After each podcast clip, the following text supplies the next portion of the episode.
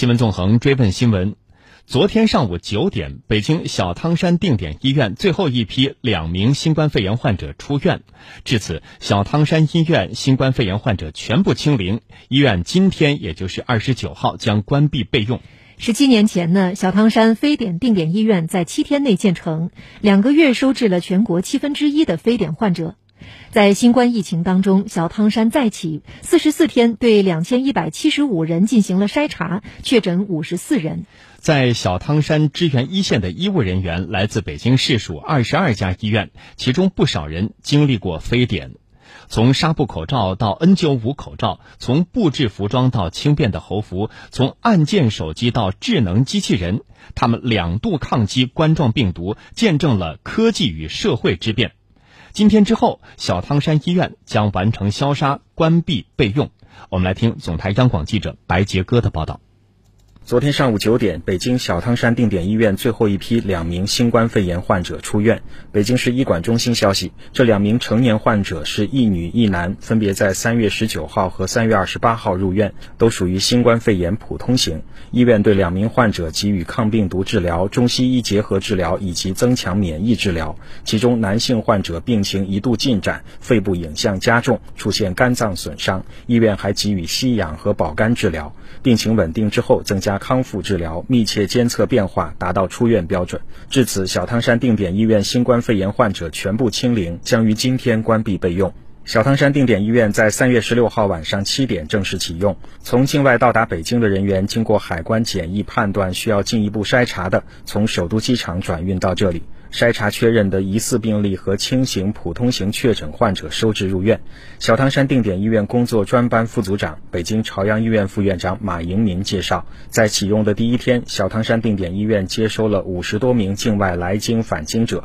第二天一百多人，第四天达到最高峰的三百九十四人。医院面临的第一个挑战是如何准确、快速地完成筛查。我们要求是：第一是准确，在准确的基础上，你要求快速。所以我们当时做了一些啊很详细的一些流程。这一次检查，我们要进行病毒的核酸检测，要查病毒的抗体，要抽血化验，要做肺部的 CT 检查，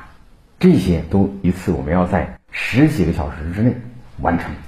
百分之七十到八十的人在一次筛查确认阴性之后就可以离开，分流转运到北京各区或者全国各地。至于如何判断哪些人查一次就够，哪些人需要查多次？马英明说：“小汤山定点医院有严格细致的判断标准。举个例子哈，比如说这个旅客他症状很轻微，有可能是长途旅行带来的。比如说这个在飞机里十个小时，他戴着口罩，他也很少喝水，他也不敢摘下来，有可能口干舌燥。那你要判断好了，他这个症状是不是就是因为这个旅途来的，还是说他真的是有咳嗽，就是真的有呼吸道的症状的？我们把它要区分开来。”真正有呼吸道症状的人，我们要非常慎重。凡是发烧的人都不能轻易放过啊！我们都可能都要做第二次的筛查。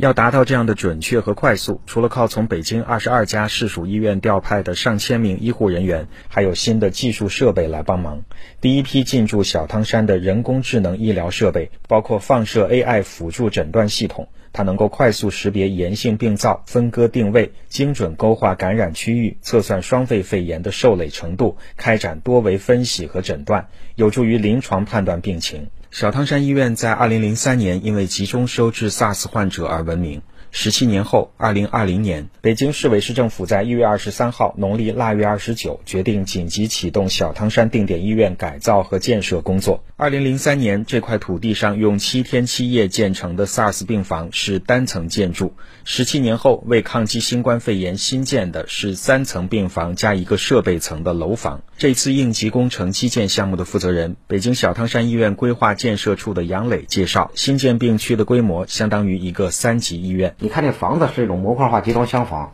但是其实里头所有的机电管线、综合布线，所有的这些包括送风、排风、负压这种整个通风系统，它就是一个标准的三级的传染病医院的一个全套设备，包括一些五 G 的应用啊，包括一些这个安防、消防这种联动。今年三月十六号到四月二十八号，小汤山定点医院总体运行四十四天，累计筛查两千一百七十五人，日最大筛查量三百九十四人，确诊五十四人，疑似二十七人。第一批休整的九百一十二名医护人员核酸检测都是阴性。昨天召开的医院总结会表示，这实现了筛查零漏检、医护人员零感染的目标。十七年前，最后一批十八名 SARS 患者从小汤山出院时，现场喊出了这样的口号。